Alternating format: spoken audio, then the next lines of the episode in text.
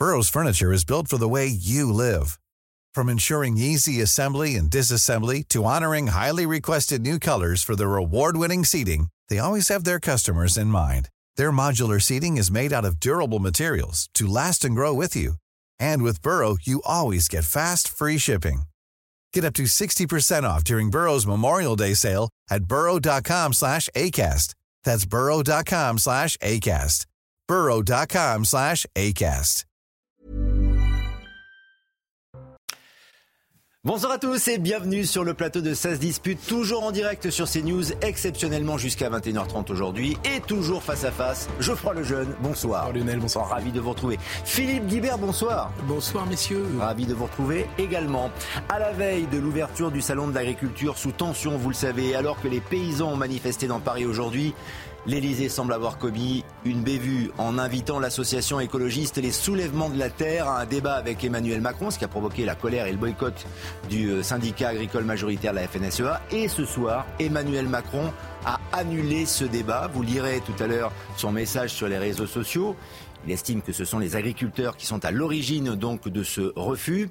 Ce midi également, rapide rétropédalage et grossière correction de la part de l'Elysée. Vous le voyez avec ce communiqué. Les soulèvements de la terre n'ont été ni conviés ni contactés. Leur invitation était une erreur de communication faite lors de l'entretien avec la presse en amont de l'événement.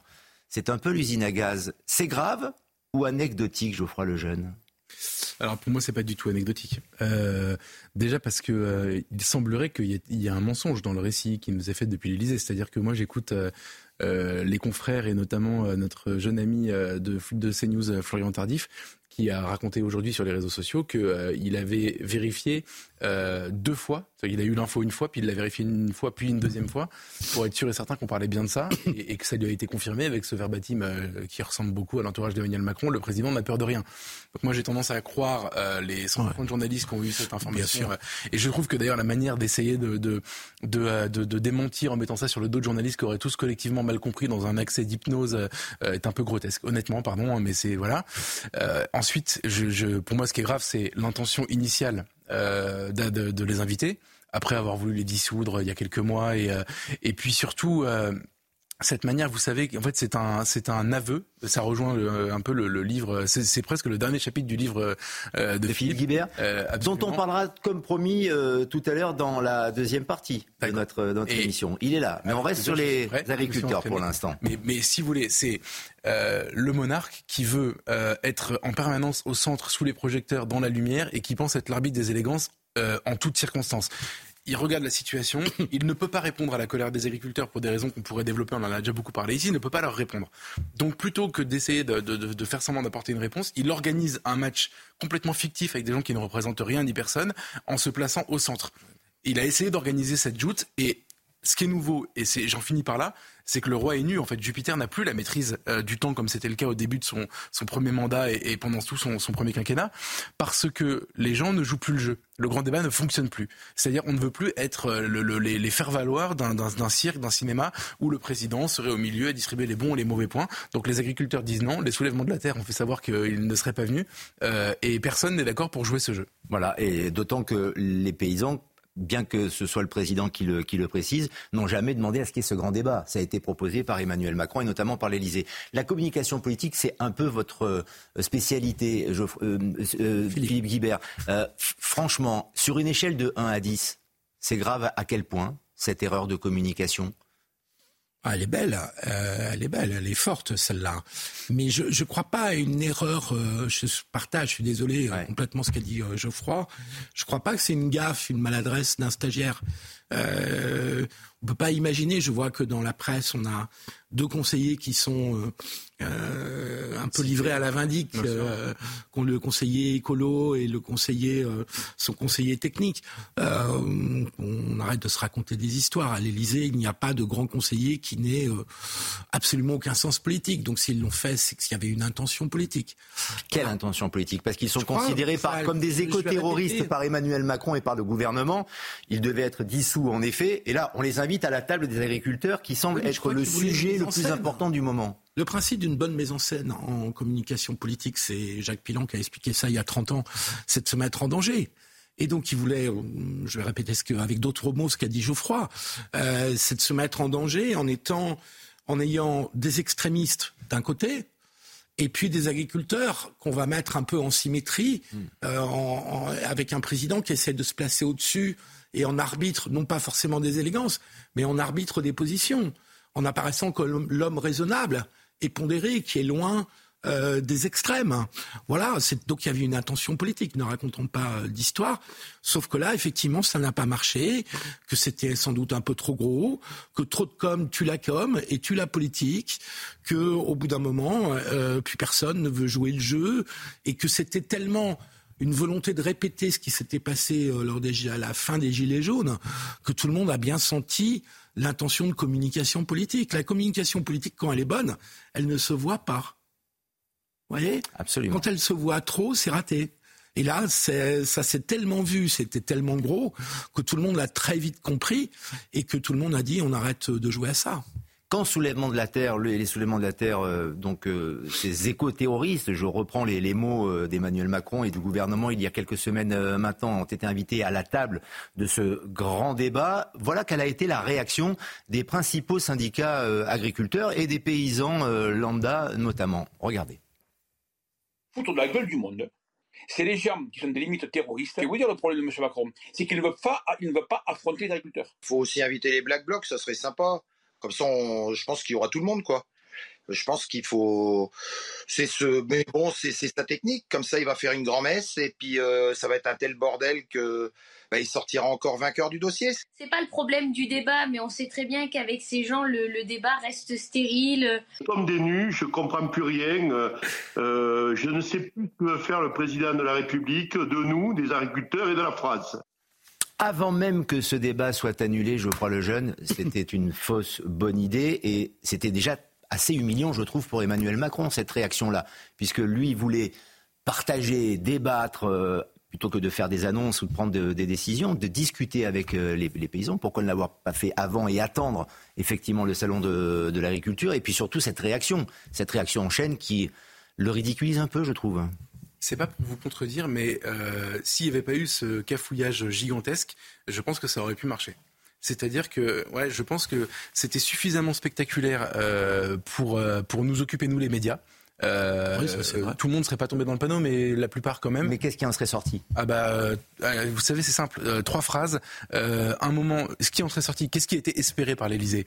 Un agriculteur, des agriculteurs passifs et dominés par la, compétence technique du président sur les dossiers, parce qu'on a maintenant on a compris, il est très technique, il, il s'intéresse à tout, il a des chiffres, etc.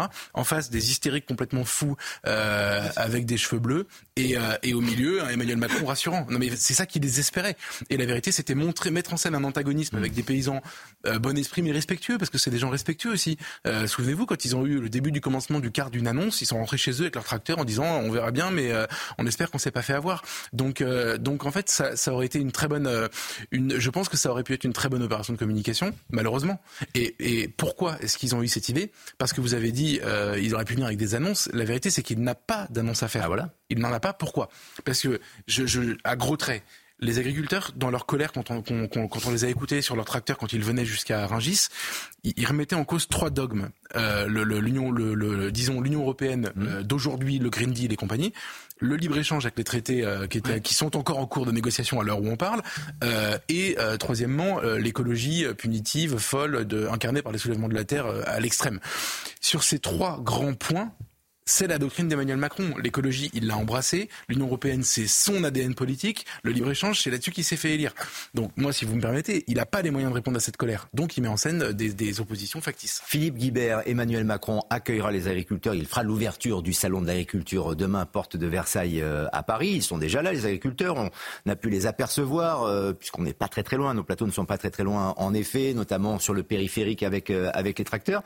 Peut-être joue-t-il un jeu assez dangereux tout de même avant de les, euh, de les accueillir. Regardez notamment sur le réseau X d'Emmanuel Macron ce que dit le chef de l'État, ce que dit le, président, que finalement cette idée de grand débat était venue de la part des paysans. Les syndicats agricoles ont voulu que ce salon ne soit pas un salon comme les autres. Ils avaient voulu un débat ouvert.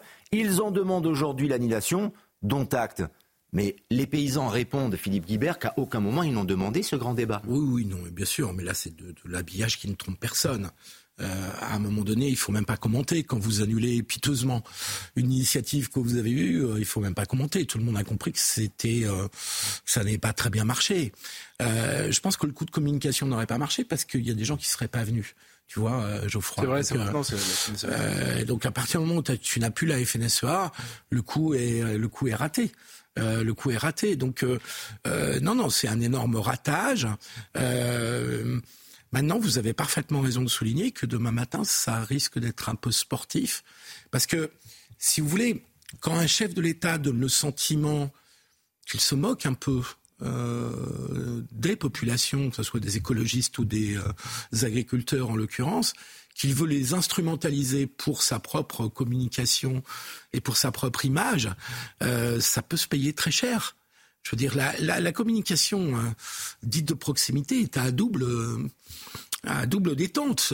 il faut vraiment que ça soit très réussi, sinon vous êtes à portée de baffe si je peux me permettre. Et là, vous êtes un peu, il s'est mis un peu à portée de baffe. Donc, je, je, je pense que des gens voudront lui faire payer. Euh, ce sentiment qu'il a instrumentalisé tout ça. Il savait que le salon de l'agriculture cette année ne pouvait pas être un salon de l'agriculture comme d'habitude. Il a voulu utiliser la force de l'événement et la retourner à son bénéfice. Bon, sauf que voilà, c'est raté. Donc, euh, je, je, je, pense qu'il prend quelques risques demain matin et qu'en même temps, ne pas y aller serait vraiment un aveu d'échec. Je pense que cette affaire est une immense faute politique parce que je suis d'accord avec toi, Geoffroy, il pouvait pas, il n'y a pas d'annonce à faire. Mais enfin, il y a quand même des choses qui ont été lancées par Gabriel Attal. Et là, d'une certaine manière, il sape un peu tout toutes les annonces qui ont été faites par Gabriel Attal. C'est quand même pas, pas quand même tout à fait rien ce qui a été annoncé par euh, Gabriel Attal. Donc, euh, je trouve que là, il affaiblit profondément son gouvernement. Je pense que les ministres doivent, doivent être furieux. Je pense que le ministre de l'Agriculture, les ministres de l'Intérieur doivent être tout à fait furieux. Euh, et il s'est affaibli lui-même en se prenant au piège de sa propre communication en disant je vais continuer à être le grand à Macron. Moins, à moins qu'il vienne avec des annonces chocs notamment vis-à-vis ah oui, de l'Europe. Euh, oui, mais qu'est-ce qui mais vis-à-vis de l'Europe, c'est très compliqué dans les annonces. Ouais, c'est que vous êtes 27, donc euh, de faire des annonces européennes, sauf à dire en tout état de cause, je ne, traite, je ne signerai pas le traité du Mercosur, mais il provoque une, une, petite crise. Évidemment, mais quand on est capable de dire que c'est insoutenable ce que la Russie exerce sur l'Ukraine, notamment dans le conflit qui oppose ces deux pays, il peut dire la même chose par rapport à l'Europe pour défendre les paysans français. C'est ce qu'attend le peuple français, justement. Oui, oui. Et cette dichotomie, les gens ne Vous pas. avez raison. Euh, parce que c'est normal, pardon, juste un mot, euh, c'est normal que ça soit encore en négociation, parce qu'il y a eu un mandat qui a été donné. Normalement, l'échéance, c'est à la fin des négociations. Bien Là, vous pouvez dire, chaque pays peut dire oui ou non. Euh, mais il peut annoncer aujourd'hui que de toute façon, quoi qu'il arrive, il ne signera pas. Ouais. C'est, il faut bien calculer son coût là aussi. Hein. Peut-il arriver, Geoffroy Lejeune, avec des annonces demain très précises, fortes, parce que c'est ce qu'attendent les agriculteurs, qui n'y croient plus pour la plupart. La plupart, d'ailleurs, avant même qu'il y ait ce couac donc on est en train de, de décrypter, certains agriculteurs disaient nous on veut aucun politique au salon. On veut bien leur parler, mais dans le salon, normalement, l'hypocrisie des politiques qui vont venir serrer des mains, ça ne nous intéresse plus. Ils ont raison. Euh, je, réponds à votre euh, formule tout à l'heure. Le peuple français attend beaucoup de choses qu'Emmanuel Macron ne lui donne pas en réalité sur beaucoup de sujets. Donc c'est pas parce que les gens sont d'accord que ça va se faire pour autant. Euh, pourquoi, pourquoi j'y crois pas? Vous avez dit, en fait, vous avez raison. Il y a eu des Philippe et Lionel, il y a eu des annonces de Gabriel Attal euh, euh, après, pendant la crise agricole, etc., qui allaient plutôt dans le bon sens. Les agriculteurs, les premiers, en convenaient. Euh, D'accord. Mais, il y a annonce et annonce. En fait, ce qui se passe pour les agriculteurs aujourd'hui est quelque chose qui a été décidé il y a 30 ans. C'est un choix politique qui a été fait par l'Europe, euh, qui a été fait par les peuples européens qui ont tous validé euh, peu ou prou euh, le, le, le, au moment de Maastricht. et ensuite, ça a été, la feuille de route a été appliquée. Euh, très largement dans tous les domaines. C'est pour ça qu'on n'a plus d'industrie. C'est pour ça que l'agriculture est en train de mourir. Ce choix politique-là, aujourd'hui, personne ne le remet en question. En tout cas, pas nos gouvernants. Euh, je veux dire, il y a des partis politiques, Marine Le Pen. Il n'est pas facile euh, à le remettre en question. Non, je suis d'accord. Mais en fait, il y a, y, a y a, des partis politiques qui ne sont pas au pouvoir qui le remettent en question. Et Emmanuel Macron, pas plus que tous ceux qui, ont, qui ont gouverné la France avant, ne l'ont remis en question. C'est ça que je voulais dire, pardon. Il n'est pas facile à remettre en question, je suis d'accord Mais encore faut-il le vouloir. Emmanuel Macron ne veut pas le remettre en question. Emmanuel Macron est le dernier héritier des gens qui ont construit cette Europe-là, qui a mis l'agriculture dans cet état-là. C'est aussi simple que ça. Donc aujourd'hui, les agriculteurs, par exemple, moi j'étais étonné, ils sont très techniques sur la question ukrainienne. Ils ont tous compris ce qui allait leur arriver concrètement dans la figure sur les céréales, sur le poulet, etc. J'ai été frappé parce que quand on écoutait les ronds-points euh, à l'antenne sur CNews, euh, il y avait vos envoyés spéciaux qui étaient partout en France et qui faisaient remonter les doléances. Ils parlaient de sujets dont les médias ne parlaient pas. Ils parlaient de sujets avant nous il disait l'Ukraine, attention, on aime bien les Ukrainiens, on est contre l'agression par les Russes, mais il y a un énorme problème parce que le poulet va arriver chez nous et on peut pas lutter. Et les céréales, etc. Donc, sur cette question-là, et je prends juste cet exemple-là, la réponse on la connaît, c'est attention, stop, on fait rien. Parce que sinon, on va étrangler nos agriculteurs encore plus, plus qu'ils ne le sont aujourd'hui. Cette question, nos gouvernants se la sont posée. Le sujet a été évoqué. Euh, Gabriel Attal, qui recevait des agriculteurs, en a entendu parler. Il a dit ils ont raison euh, et on devrait euh, suspendre cette, cette disposition qui va les mettre euh, dans, la, dans une situation encore plus catastrophique. Emmanuel Macron lui-même le sait, et pour autant, ils ne l'ont pas annoncé. Parce que le choix a été fait de ne pas aller dans ce sens-là. Donc, en fait, je réponds à votre question, Lionel. Sur cette question, nos gouvernants décident contre l'intérêt des agriculteurs Exactement. Et pour la vie des Français. Et le peuple français, pour reprendre encore cette expression, Philippe Guibert ne comprend pas. Je sais qu'il y a une problématique de, de budget, mais ne comprend pas qu'on alloue que la France alloue 3 milliards à 300 milliards plus exactement à l'Ukraine, 3 milliards, 3 milliards, 3 milliards à l'Ukraine et 10 fois moins aux agriculteurs. Oui, alors c'est pas exactement la même chose que d'aider euh, l'Ukraine à, à, faire la guerre et à, faire la guerre et laisser mourir les paysans. Ça, les Français ne comprennent pas. Oui. Euh, ce qui est scandaleux dans la décision de, de des 3 milliards d'aides à l'Ukraine, c'est pas les 3 milliards d'aides à l'Ukraine, c'est le fait qu'il n'y a aucun débat au Parlement et aucun vote au Parlement. C'est-à-dire que c'est une décision qui, concerne, qui contourne totalement euh, la représentation nationale, qui est là en l'absence de référendum, pour quand même voter à notre place. C'est le rôle de la représentation. Et ça fait deux ans que ça dure et, et c'est extrêmement discutable. Et je trouve qu'au minimum, il devrait y avoir un vote là-dessus, pas simplement un débat. Des débats, c'est bien, mais on devrait avoir un vote là-dessus. Dans le même temps, tout le monde oublie que Bruno Le Maire nous a dit qu'il fallait économiser 15 milliards d'euros euh, cette année. Le budget vient à peine d'être voté il y a trois mois, et euh, la révision de la, des, des, des, des chiffres de la croissance pour 2024 fait qu'il veut économiser 15 milliards d'euros. Donc Là, l'exécutif est pris à son propre piège, c'est-à-dire que les 3 milliards d'aides à l'Ukraine, c'est dans le cadre de, l'OTAN, c'est dans le cadre aussi des déclarations de Donald Trump, qui a dit si vous ne payez pas, euh, si je suis élu, euh, je vous laisserai tomber, pour le faire très court. Euh, et donc tout ça répond à des logiques différentes qui fait que le gouvernement lui-même, enfin l'exécutif lui-même, c'est un peu piégé. Maintenant, il faudra de toute façon passer par une aide plus forte aux agriculteurs à court terme. Et ensuite, au niveau européen, je crois que là aussi, Emmanuel Macron est piégé. Parce que tu as raison de dire qu'il est en contradiction avec son discours, y compris le discours qu'il compte tenir pendant la campagne européenne. Euh, il n'est pas le seul d'ailleurs, mais pour lui, ça se voit plus qu'il est au pouvoir.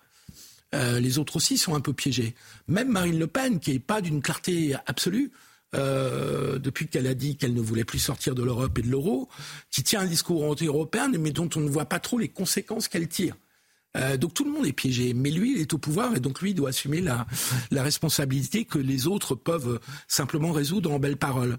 Donc, euh, donc voilà, donc là, il est, il est dans un moment où il faudrait qu'il fâche, qu'il renverse quelques tables. On parle beaucoup de l'Europe, il y a une autre table qu'il faudra renverser qui est celle de la distribution, de la grande distribution. absolument. Parce qu'il a un bras de fer au niveau européen avec l'Allemagne sur ce traité euh, de libre-échange et de Mercosur où les intérêts allemands sont complètement inverses des nôtres, euh, mais il a un autre bras de fer à mener avec Bercy qui soutient de façon permanente depuis 30 ans la grande distribution au nom de la libéralisation économique, des bas prix, et que, et que ça a bien contribué aussi à, l'appauvrissement de nos agriculteurs. À ce sujet-là, Michel-Édouard Leclerc avait annoncé qu'il ne, viendrait pas si euh, il avait bah, été invité. Ça fait un mois et demi qu'on ne l'entendait plus. Euh, voilà, non mais euh, par rapport à la grande distribution, il était très discret. Hein, cette, ce grand rendez-vous, en tout cas, avec Emmanuel Macron, cette grande réunion ne, ne tenait pas la route. Philippe Guibert, les prédécesseurs d'Emmanuel Macron, Macron dans le temps, aurait-il pu se retrouver dans la même impasse que le chef de l'État actuel avec les agriculteurs Oui, tout à Faire les mêmes erreurs de communication ah, faire les mêmes erreurs de Et se retrouver dans cette situation. Euh, C'est-à-dire dire aux agriculteurs, je vous ai offert une chance de discuter avec moi et vous l'avez refusé. Les ça que dit Emmanuel Macron. Ça, je ne sais pas. Euh. Ayant travaillé sous François Hollande, des erreurs de communication. Il y en a eu. J'en ai quelques-unes en mémoire.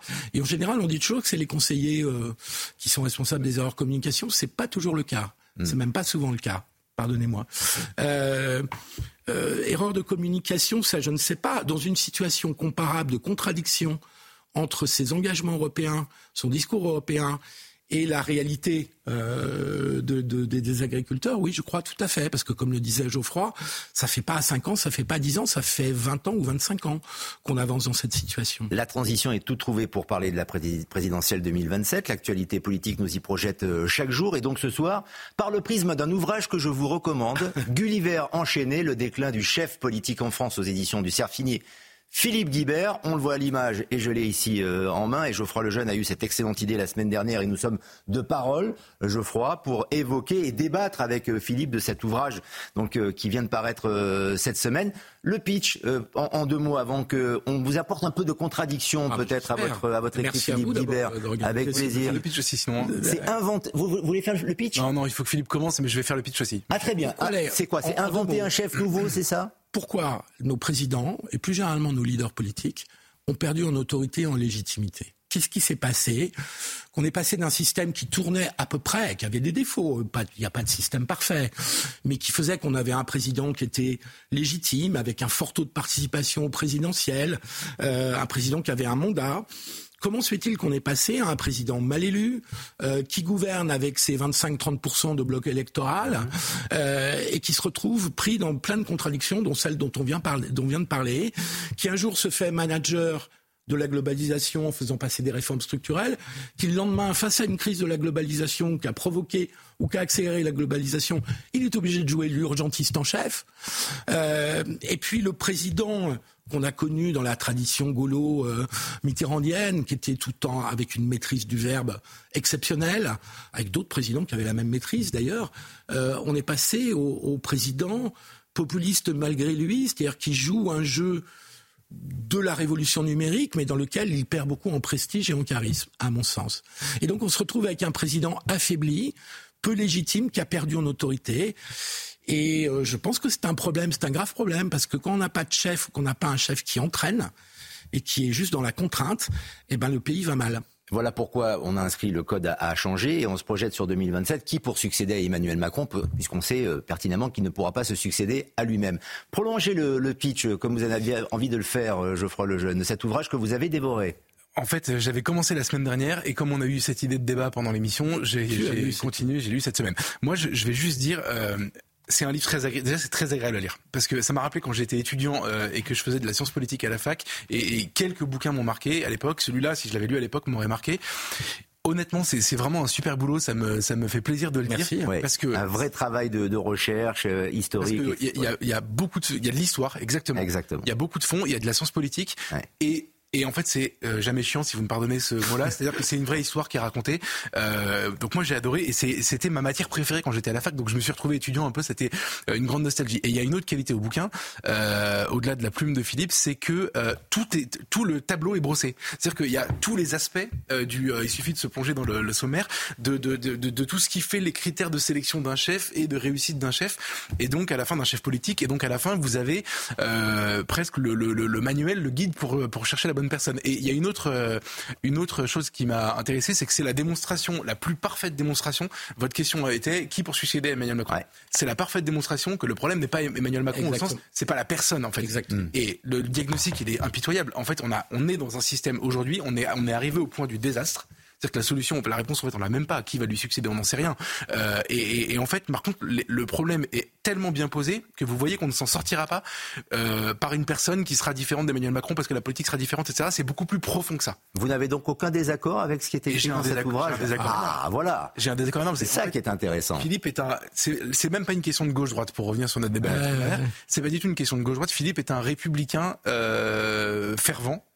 Euh, et mon désaccord avec la thèse du, il n'y a pas vraiment de thèse dans le livre, c'est plus une, une, explication qui laisse le lecteur très libre d'ailleurs. Mais euh, mon, désaccord avec euh, Philippe, c'est, je pense que, et c'est pour ça que je rappelle qu'il est républicain et que c'est vraiment notre mhm. notre notre grand sujet de discussion.